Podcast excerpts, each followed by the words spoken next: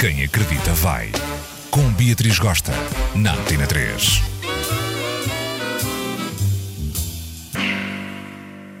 Hello, meus amores doces! Eu estou numa alegria só. Olhem só para o meu sorriso amarelo. Ah, pois é! Uma semana super mega tudo, sempre a chover. É o que a gente gosta, não é? Pois muito bem, hoje vamos falar da intimidade do casal. Há quem diga por aí, não eu, claro, que nós temos de preservar a nossa intimidade, temos de ter o nosso espaço e que não devemos mostrar os nossos bastidores íntimos ao outro. E porquê? Perguntam vocês. Porque assim a tesão morre, porque assim o desejo que a outra pessoa tem por nós esmorece, perdemos o glamour. E esse pessoalzinho acha que é sempre importante nós nos mantermos perfeitinhos aos olhos do outro. Eu não concordo com isso, mas ok, até respeito. Depois há outro povo que defende por aí que é importante que tu lentamente vais desvendando quem tu és, revelando os defeitos, imperfeições, partilhando a tua intimidade com o outro e que a partir desse momento a relação fica mais verdadeira, mais forte, mais genuína e por consequência mais saudável. Eu defendo mais essa teoria, confesso. Ora, pois muito bem, vou agora enumerar várias situações que revelam intimidade entre um casal. Escuta só. Há uns tempos, tinha um namorado que, em modo relaxamento, enfiava o seu dedão no nariz e escarafunchava, escarafunchava, escarafunchava até apanhar a dita cuja catota. Depois pegava e fazia bolinha, bolinha ali na ponta dos dedos e depois colava em algum lado que eu não via, não é? Ainda bem. Isso chama-se intimidade entre o casal, quando tu tiras catotas à frente do outro, assim, relaxado da vida, num sofá, no trânsito, na cama, depois do sexo. Quem não se identifica com este mambo?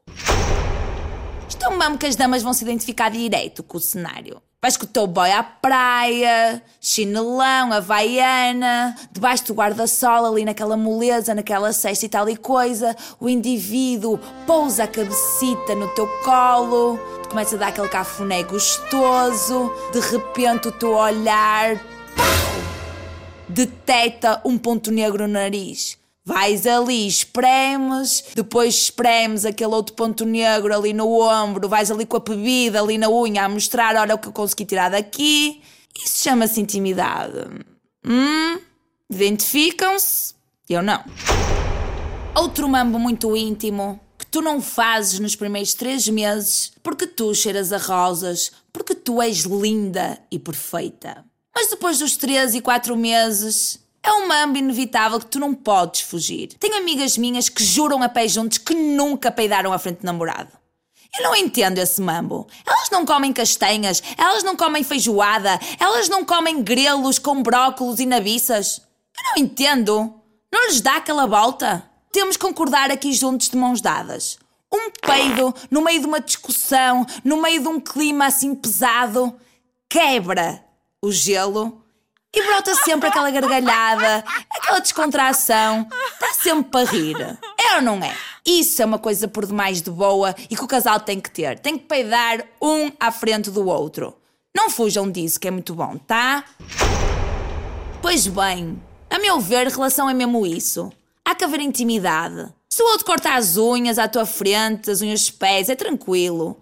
Se lhe dás uma beija matinal com aquele bafo donça, Tranquilo, tu amas o indivíduo. Se o indivíduo peida à tua frente, se o indivíduo escarafuncha a narigueta à tua frente, tranquilo, não é por isso que vais perder a tesão, não é por isso que vais perder o desejo. Não tenham medo dessa intimidade, porque isso só fortalece a relação, isso só faz com que a relação seja mais saudável, tá? Um beijo muito forte, bom fim de semana e até para a semana com mais um tema super caliente. Tchau, tchau, tchau!